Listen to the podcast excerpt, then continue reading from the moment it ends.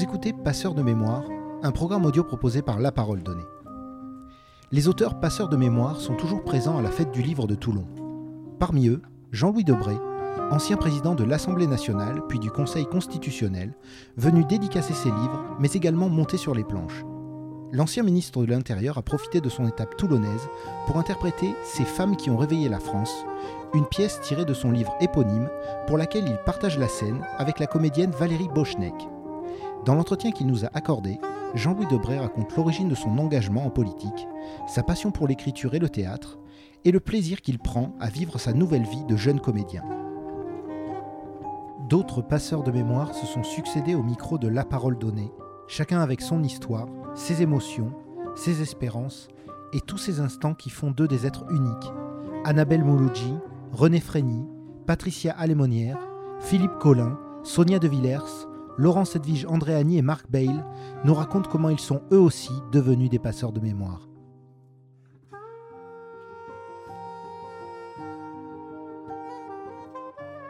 Je suis Jean-Louis Debré. Je suis à Toulon parce que j'ai écrit beaucoup de livres, mais j'ai une carrière euh, qui, euh, qui, a occupé beaucoup d'emplois. J'avais, j'avais une peur, c'est de devenir un vieux.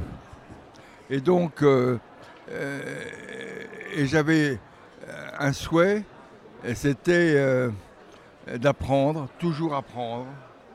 Et regarde bien ton grand-père, toujours apprendre. Et donc j'ai commencé ma carrière euh, comme euh, euh, magistrat, juge d'instruction. Et puis au bout d'un certain nombre d'années, je me suis dit, mais tu ne peux pas devenir un vieux juge, blasé, résigné, sceptique. Il faut apprendre, toujours apprendre. Et à ce moment-là, je, suis, je suis entré en politique. J'ai été élu député, conseiller général, maire, et puis je suis devenu ministre, président de l'Assemblée, et puis, euh, quand j'étais président de l'Assemblée, je me suis dit, il faut quitter la politique avant qu'elle ne te quitte. Et donc, j'ai quitté la politique et je suis devenu euh, président du Conseil constitutionnel.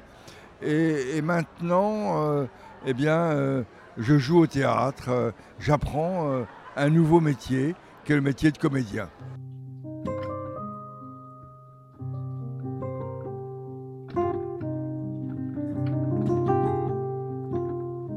Non, la politique ne mène pas à tout.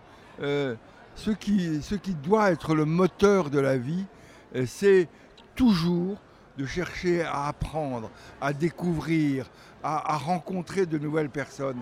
Et, c'est ça qui est extraordinaire. Euh, il y avait un, auteur qui s'appelait Anatole France et qui disait quelque chose de très vrai. Enrichissez-vous de la vérité des autres. Et donc, essayez toujours euh, d'aller au contact, de regarder les gens, de les écouter. Et le fait de changer de profession euh, fait que vous euh, changez de, monde. Vous voyez des gens différents. Avec le métier d'artiste, de comédien, là, on joue avec Valérie Bochneck une pièce qui s'appelle Ces femmes qui ont réveillé la France. On va être à la 200e. Et, si vous voulez, dans quelques jours, je serai à Grenoble. On parcourt la France. Et ça, euh, alors que je l'ai parcouru quand je faisais de la politique, mais le regard du comédien, le regard de l'acteur est différent euh, du regard euh, de l'homme politique. Quand, alors c'est vrai que la politique est un métier du spectacle de plus en plus, mais vous parlez à des gens qui sont, quand vous faites des réunions politiques, à 90% convaincus, des gens qui sont là pour valoriser l'orateur et qui viennent alors qu'ils n'ont pas payé leur place. Quand vous êtes comédien, euh, vous êtes euh, chaque soir avec un public différent qui a payé sa place et qui euh, vous regarde différemment. Et donc tout change. Et c'est ça le sel de la vie, c'est d'être toujours à la recherche de quelque chose de nouveau.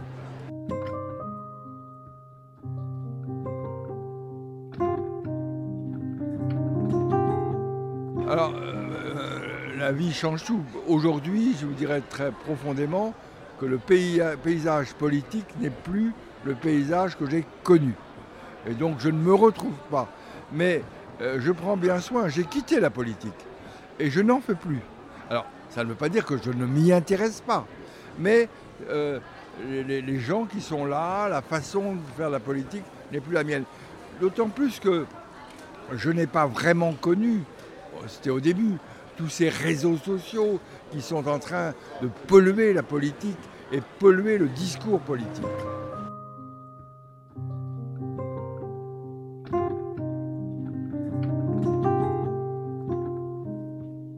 D'abord, un, mon père, euh, euh, avant d'être Premier ministre, a été un résistant. Et ça, moi j'ai été élevé dans une famille, euh, mon grand-père, tous mes parents ont été des résistants au moment de la guerre, et, ça marque. Et ça marque profondément au nom d'une certaine idée de la France, ils se sont battus, de la liberté. Il y a eu dans ma famille des gens qui ne sont pas revenus. Et donc, si vous voulez, on était élevés dans le culte de la France. Euh, quand je regarde, euh, savez, en ce moment, je suis en train de travailler euh, sur euh, les discours politiques. Et ce qui me frappe beaucoup quand je, je regarde l'Assemblée nationale, euh, c'est la différence avec euh, le temps passé. Quand vous relisez les discours de Jaurès, de Clémenceau, de Poincaré, de Léon Blum, vous avez des discours prononcés par des hommes de culture. Aujourd'hui, quand vous écoutez les discours, ce ne sont pas des discours de... euh, Il n'y a pas de... Cette dimension. qui- Et puis, si vous voulez, euh, la deuxième caractéristique, c'est qu'il y a, très peu de périodes euh, dans, l'histoire politique française où il n'y a pas un grand personnage qui domine. Alors on pouvait ne pas être euh, favorable à, François Mitterrand, mais il a dominé le paysage politique français. On pouvait ne pas approuver Chirac, euh, mais il a dominé. Aujourd'hui, aucun personnage domine. Et ça, c'est une nouveauté.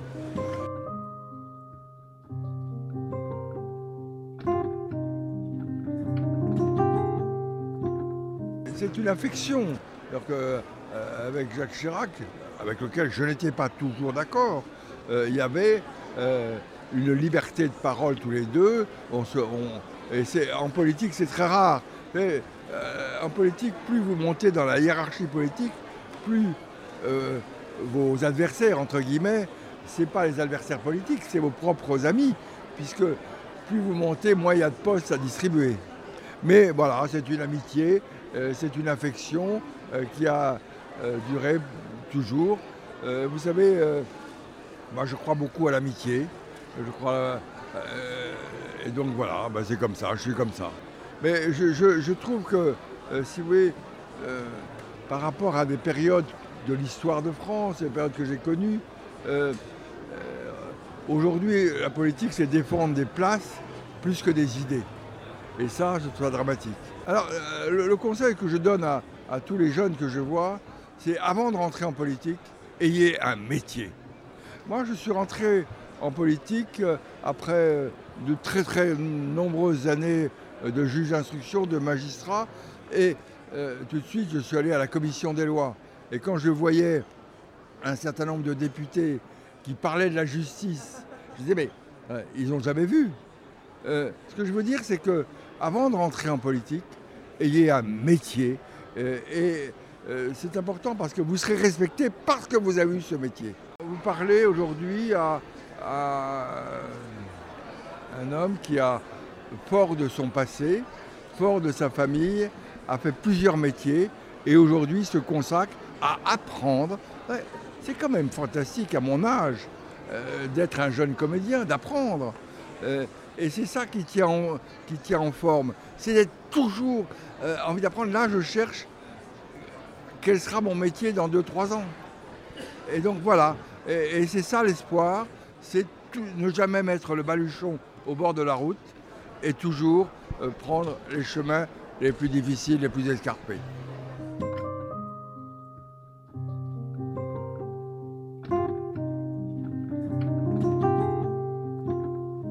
Je suis Annabelle Mouloudji, je suis écrivain, euh, chanteuse, interprète, auteur-compositeur. Voilà, et je suis la fille de Marcel Mouloudji. Les, pères ne savent pas toujours comment communiquer avec leurs filles. hein. Voilà, parce que quand, bon, quand elles sont toutes petites, euh, quand elles sont, euh, voilà, c'est des, petites poupées toutes mignonnes. mais quand elles grandissent, qu'elles deviennent des femmes, ça peut être un peu impressionnant pour un, pour un père de voir sa, fille tout d'un coup de, devenir féminine. ça peut être compliqué et, donc ça peut créer une communication un peu bancale et, beaucoup d'incompréhension. Et, puis, c'est vrai qu'un homme comme il l'était, très, très sensible et très assez absent aussi, c'était difficile d'entretenir un, lien euh, de construction, de, connaissance de l'autre parce qu'on avait beaucoup d'écart. Voilà, il m'a eu tard dans sa vie et, j'aurais aimé peut-être euh, développer une relation un peu plus, plus comment dire, chargée, plus. Euh, donc ça parle de tout ça, ça parle de, d'une incompréhension en fait, d'une, de, maladresse, et puis beaucoup d'amour parce qu'il y avait quand même euh, cet amour. Et puis quand on parle de, transmission, de, passeur de mémoire, euh, je pense que l'éducation silencieuse euh, est assez e-, exemplaire finalement. parce que aujourd'hui, je me dis, je, sais ce qui m'a été transmis, euh, et je sais par exemple que toute la poésie, la musique, les mots, euh, la mélancolie, je sais que c'est quelque chose qui, que, lui m'a donné à un moment et qui fait partie de moi. Voilà pour le, la transmission de, quand on est en plus moi voilà j'ai deux enfants et, je suis très attentive à, à, ce que je peux leur euh, donner et en même temps, euh, euh, l'expérience, comme on, comme on dit, euh, est une, comme une chandelle qui n'éclaire que celui qui la porte. Et donc, c'est difficile d'écouter ses parents et d'entendre ce qu'ils ont à dire. Mais il faut essayer toujours. Je, transmets, après ils, reçoivent à leur façon. Ils sont pas toujours très. Pour l'instant, ils sont pas. Ils sont un peu. Peut-être. Ça viendra peut-être un peu plus tard, mais ils, ils sont pas encore dedans il ne réalise pas bien encore qui, était euh, Mouloudji, hein, euh, comme beaucoup de gens de cette génération. Euh. Et puis voilà, il y a ce, livre qui est sorti, L'amoureuse au mois de juin chez Léo Cher, qui parle d'une rencontre foudroyante entre une femme qui a voilà la qui aborde la quarantaine avec voilà tout, va bien le mari les enfants et puis elle rencontre un homme qui va la foudroyer métaphoriquement et euh, qui va bouleverser euh, son rapport à l'amour, son rapport à elle. Et, voilà, c'est un peu peut-être un amour euh, compliqué, un peu toxique, un peu un peu difficile à gérer et puis en même temps ça la, ça la transporte totalement et elle va prendre plusieurs risques et puis, et puis il adviendra ce qu'il adviendra. Et euh, c'est un roman qui parle beaucoup de sexualité parce que ça parle d'amour et la sexualité fait partie de, l'amour pour moi. Ça, c'est une partie, voilà. Enfin, moi, j'avais pas envie d'écarter cet aspect euh, qui pour moi est très important dans une relation de couple. Euh, voilà, donc il y a beaucoup de sensualité dans le livre, euh, pas mal de moments gracieux et érotiques. Érotiquement gracieux ou gracieusement érotiques, je ne sais pas trop. Et euh, voilà, en, gros, pour résumer.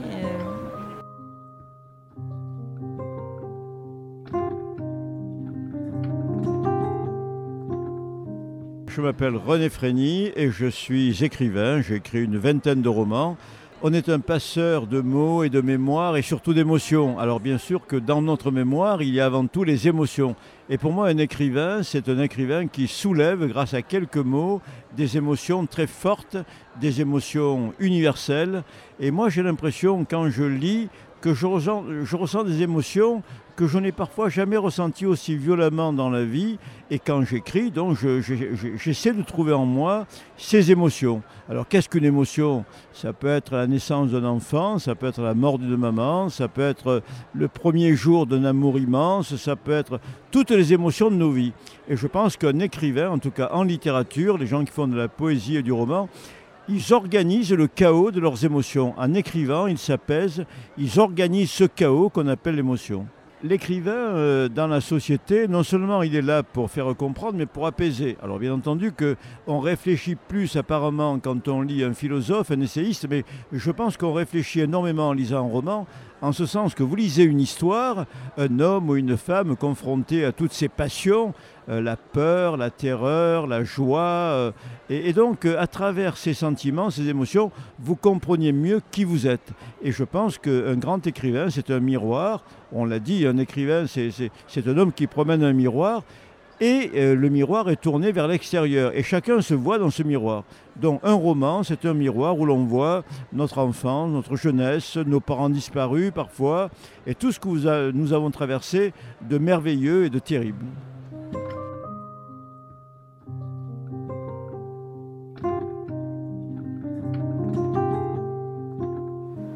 Alors, euh, je suis Patricia Lémonière, journaliste. Euh, j'ai été grand reporter euh, sur les terrains de guerre, on peut dire, ou de conflit durant plus de 30 ans. Aujourd'hui, je continue mon métier, mais je ne me déplace pas, en tout cas depuis deux ans, sur les terrains de guerre.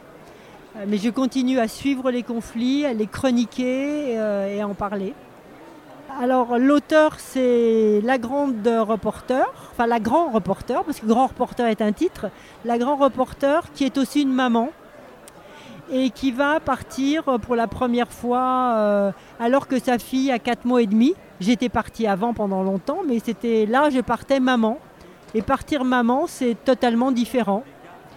Et j'ai continué à partir maman pendant euh, toute son. jusqu'à ce qu'elle quitte la maison. Euh, à 25 ans. Donc c'est notre histoire à toutes les deux.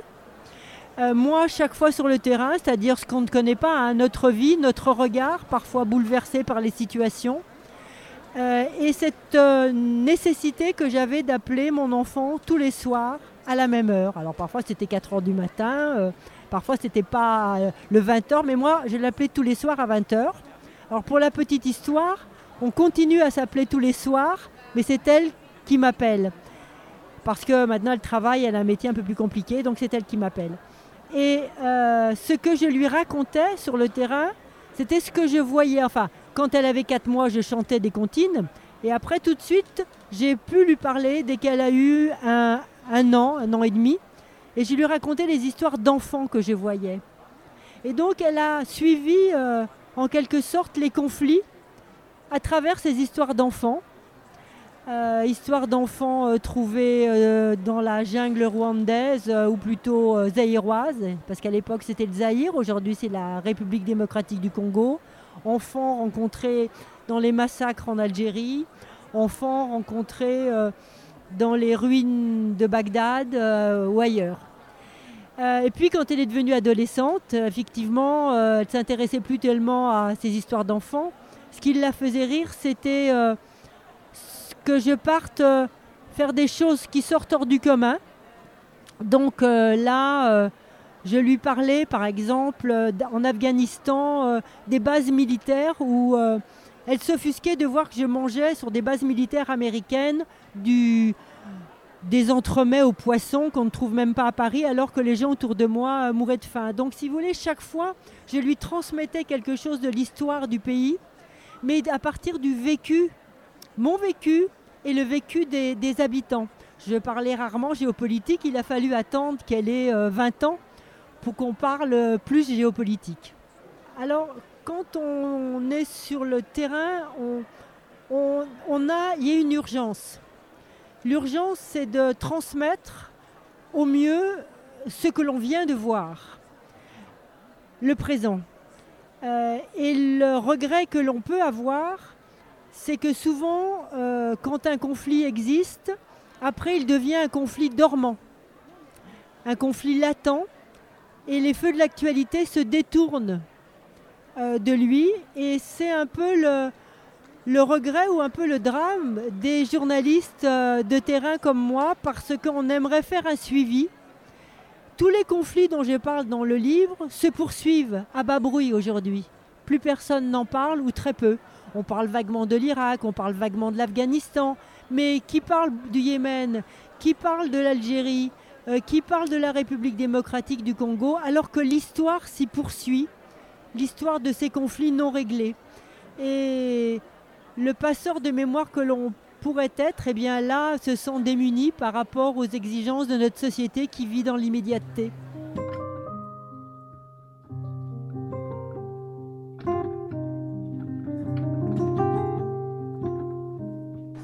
Je m'appelle Philippe Collin et je suis producteur de podcasts, entre autres, pour France Inter.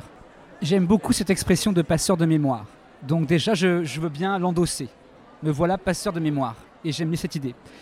L'autre chose que je peux dire, c'est que euh, Jules Michelet, qui est un grand historien, a écrit que faire de l'histoire, c'est toujours une opération de résurrection. C'est-à-dire qu'on fait revivre le passé à travers des récits de personnages, de faits de société, euh, de culturels, politiques, économiques. Donc moi j'aime bien cette idée de faire revivre le passé. Et dans cette euh, entreprise de résurrection, il y a évidemment la dimension de passer du savoir, passer de la mémoire. Alors qu'est-ce que ça veut dire concrètement? Ça veut dire par exemple que quand on fait ces podcasts-là, nous, autour de figures historiques, on a une équipe euh, qui absorbe euh, beaucoup de travaux scientifiques. Donc on lit beaucoup de livres. On lit parfois 10, 15, 20 livres autour d'un sujet. Des livres faits par des historiens et des historiennes. Donc on a le temps de le faire on a le temps d'absorber ce savoir. Et ensuite, on le rend euh, accessible en 8, 10 ou 12 heures euh, à travers ces séries de podcasts. Et c'est en ça qu'on est des passeurs, c'est-à-dire qu'on absorbe la matière et on la rend de manière, euh, on va dire, à la fois populaire et en gardant l'aspect scientifique, mais aussi en ayant en tête que il y a différents niveaux de lecture et d'éducation parmi euh, les auditeurs. Donc on a toujours ça en tête. Donc c'est en ça qu'on est passeur. Et ensuite, une fois qu'on a écouté les podcasts, libre aux auditeurs de retourner vers les livres. Hein. c'est un, jeu de va-et-vient. Nous, on lit les livres, on les recrache entre guillemets dans un podcast, mais peut-être que les auditeurs vont à nouveau s'emparer des livres ensuite après l'écoute. Voilà. Et parfois même on donne naissance à un livre adapté du podcast. Donc c'est en ça où effectivement j'aime beaucoup ce mot de passeur parce que je suis entre deux mondes. Voilà, entre un monde qui a le temps d'écrire des livres et un monde qui a moins de temps de lire aujourd'hui. Et peut-être que nous, on peut trouver euh, un, trait d'union pour euh, faire aussi, une vie héroïque. Euh, le podcast faire revenir les gens vers la littérature. Philippe Collin et la littérature a connu un tel succès que son auteur, aujourd'hui encore, s'en étonne.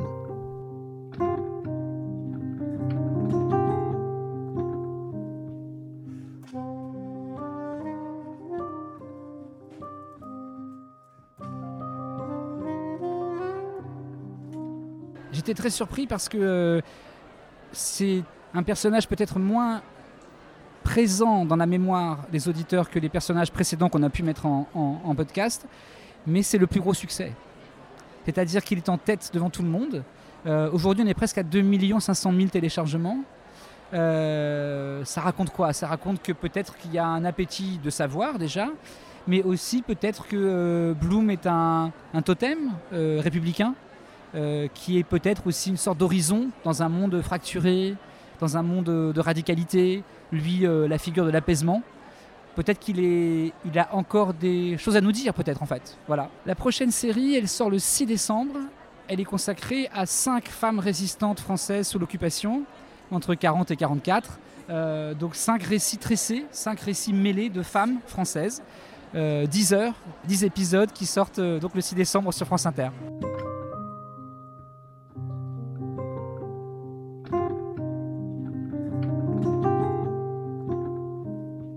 Je m'appelle Sonia De Villers. Vous pouvez m'entendre le matin en interview à 7h50 dans la matinale de France Inter. Et puis le soir, je présente une petite émission à 19h30 sur Arte.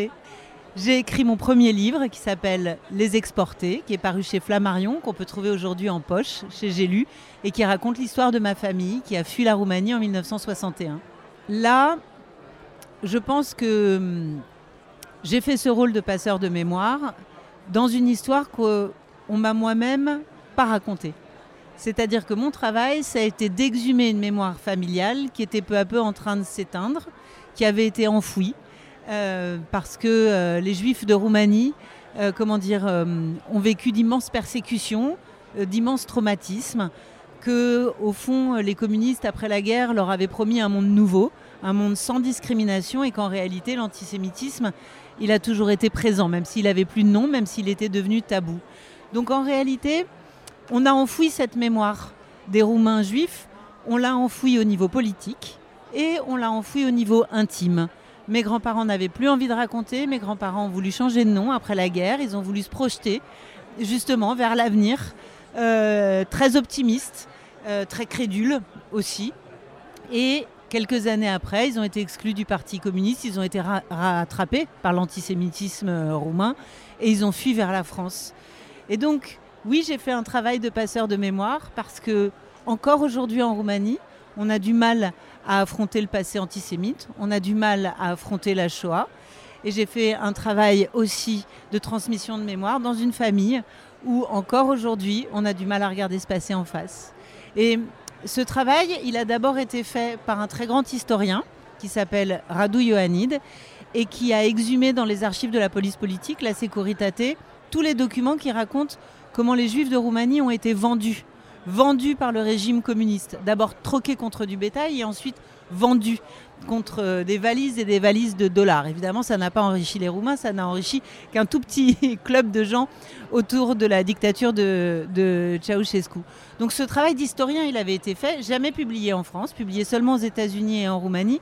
Et c'est vrai que quand on est un écrivain, qu'on y met de la chair, qu'on y met de la mémoire familiale, qu'on y met de la littérature, qu'on y met du récit, qu'on y met non pas de l'histoire avec un grand H, mais avec un petit H, eh ben, on fait découvrir au grand public le travail des historiens, pas seulement celui de Ioannid, de celui de plusieurs historiens. Et c'est là où je pense que l'écrivain, il a un rôle à jouer en plus de l'historien. Euh, je vous avoue que moi-même, je n'imaginais pas euh, rencontrer ce succès-là. Au moment où on se parle, euh, là, au mois de novembre 2023, on est en train de dépasser les 55 000 exemplaires vendus. On avait, on avait, préparé un petit tirage. C'était une histoire qui se passe à Bucarest en 1961. Comment imaginer que ça rencontre un tel retentissement? Donc les critiques ont été excellents, l'accueil a été très chaleureux dans tous les salons du livre, dans toutes les librairies, partout en France.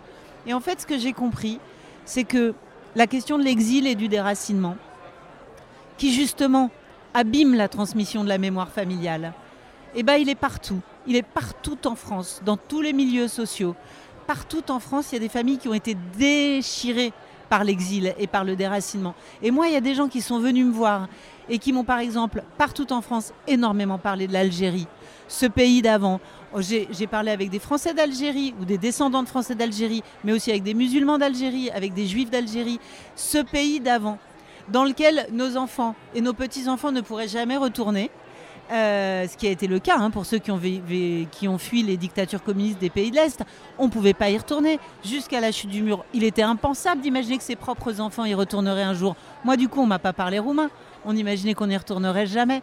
Et donc, voilà des choses qui sont présentes dans beaucoup de familles en France. Et hum, voilà des choses qui ont, comment dire, voilà des lecteurs qui ont retrouvé des points communs avec mon histoire, même s'ils n'ont rien à voir avec l'histoire des Juifs d'Europe de l'Est et rien à voir avec la Roumanie.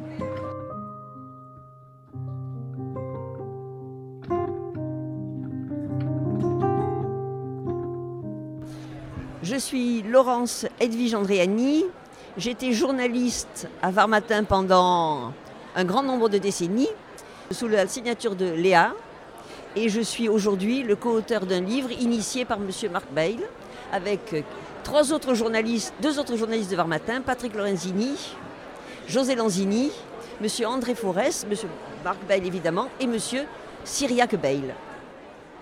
Bien, je suis euh, Marc Bail, euh, de Toulonnais et de profession, j'ai été préfet. Euh, j'ai été aussi dans une vie antérieure conseiller général du Var pendant un mandat. J'ai une passion pour l'histoire, la véritable histoire, celle dans laquelle il y a, il y a débat et des discussions. j'ai sur le tard fait des travaux d'histoire. J'ai fait une, une thèse à Aix sur la, vie politique à Toulon, sur les droites à Toulon sous la direction d'un historien, du meilleur ce que je considère un des meilleurs historiens de la Provence, euh, le professeur Guillon. Et donc j'ai prolongé mes, travaux avec, en, collaboration avec des, sachants, hein, euh, des, journalistes sur Toulon. Donc j'ai fait déjà deux petits ouvrages. L'un, j'ai fait une anthologie commentée euh, d'auteurs, de, personnalités, écrivains, poètes, toulonnais ou pas toulonnais, qui ont écrit sur Toulon. Et là, le livre que nous avons fait ensemble, ce qui s'appelle Portrait d'une ville. Euh, on, a fait des portraits de personnalités remarquables du Toulon du XXe siècle, quelques épisodes structurants de la vie politique tou- toulonnaise, et puis aussi, grâce à Léa, euh, quelques textes sur euh, les quartiers de Toulon, quartiers dans lesquels il y a une forte sociabilité. Les articles que j'ai écrits à l'intérieur de ce livre sont d'abord un hommage à Esther Poggio, parce que pendant des années, je suis passée devant la plaque en disant un jour j'écrirai quelque chose dans le journal. Je n'avais pas eu l'occasion et là, c'était, là, c'était, ça a été pour moi un, un grand beau, un désir et presque une, un- une évidence de- d'écrire sur elle, parce que c'est un personnage remarquable. Il y a eu également François Andréani, qui a été dans son domaine tout autre de président de CIL, d'enseignant et de théoricien de certaines notions relatives à l'urbanisme et des livres, a eu une, une carrière et a laissé beaucoup de traces dans Toulon. Et puis évidemment, l'abbé Buisson, que j'ai bien connu puisqu'il m'a fait faire ma communion privée, je ne vous dis pas quand, en quelle année, et qui a laissé aussi beaucoup d'empreintes, qui a été un homme d'une rigueur intellectuelle, d'une bonté, d'un dévouement, et euh, en quelque sorte un abbé Pierre local. Et puis bien sûr les quartiers, Toulon, ma ville, j'ai voulu en donner un panorama un peu général qui relève plus du sentiment que de l'histoire, et avec quelques anecdotes, avec un plaisir fou. La période qui couvre notre existence, notre vie, c'est-à-dire on est né, nous sommes tous nés, hein, c'était la ville qui a reconstruit, qui s'est à peu près reconstruite après les bombardements. C'est la ville qui s'est élargie en 62 quand les pionniers sont arrivés. C'est la ville qui a commencé à construire ses propres cités HLM. Et puis il y a eu comme un peu un trou. Il y a eu une période de démolition où la poissonnerie, euh, l'observatoire, les remparts, enfin tout ça ont démoli. Et puis en, en disant en 2015 a commencé un énorme travail de rénovation de la ville petit à petit, à partir du centre sur les quartiers. Mais le fil rouge est toujours le même. Une ville du bord de Méditerranée qui reste une ville méditerranéenne, avec ses caractéristiques de quartier et son souci pour ses habitants de dire je suis du Bourillon, je suis de Val-Bertrand, je suis de là, je suis de là. Moi, je suis euh, viens d'un quartier de Saint-Jean-du-Var que, je ne reconnais plus. Non, le, phénomène structurel, à mon avis, par rapport au Toulon de, ma jeunesse, c'est que Toulon est une ville de passage, de transit méditerranéenne, et où il y a beaucoup de gens nouveaux. Euh, D'ailleurs, les chiffres l'ont montré, euh, Toulon, depuis 20 ans, a, augmenté de 20 000 personnes. 20 000 habitants.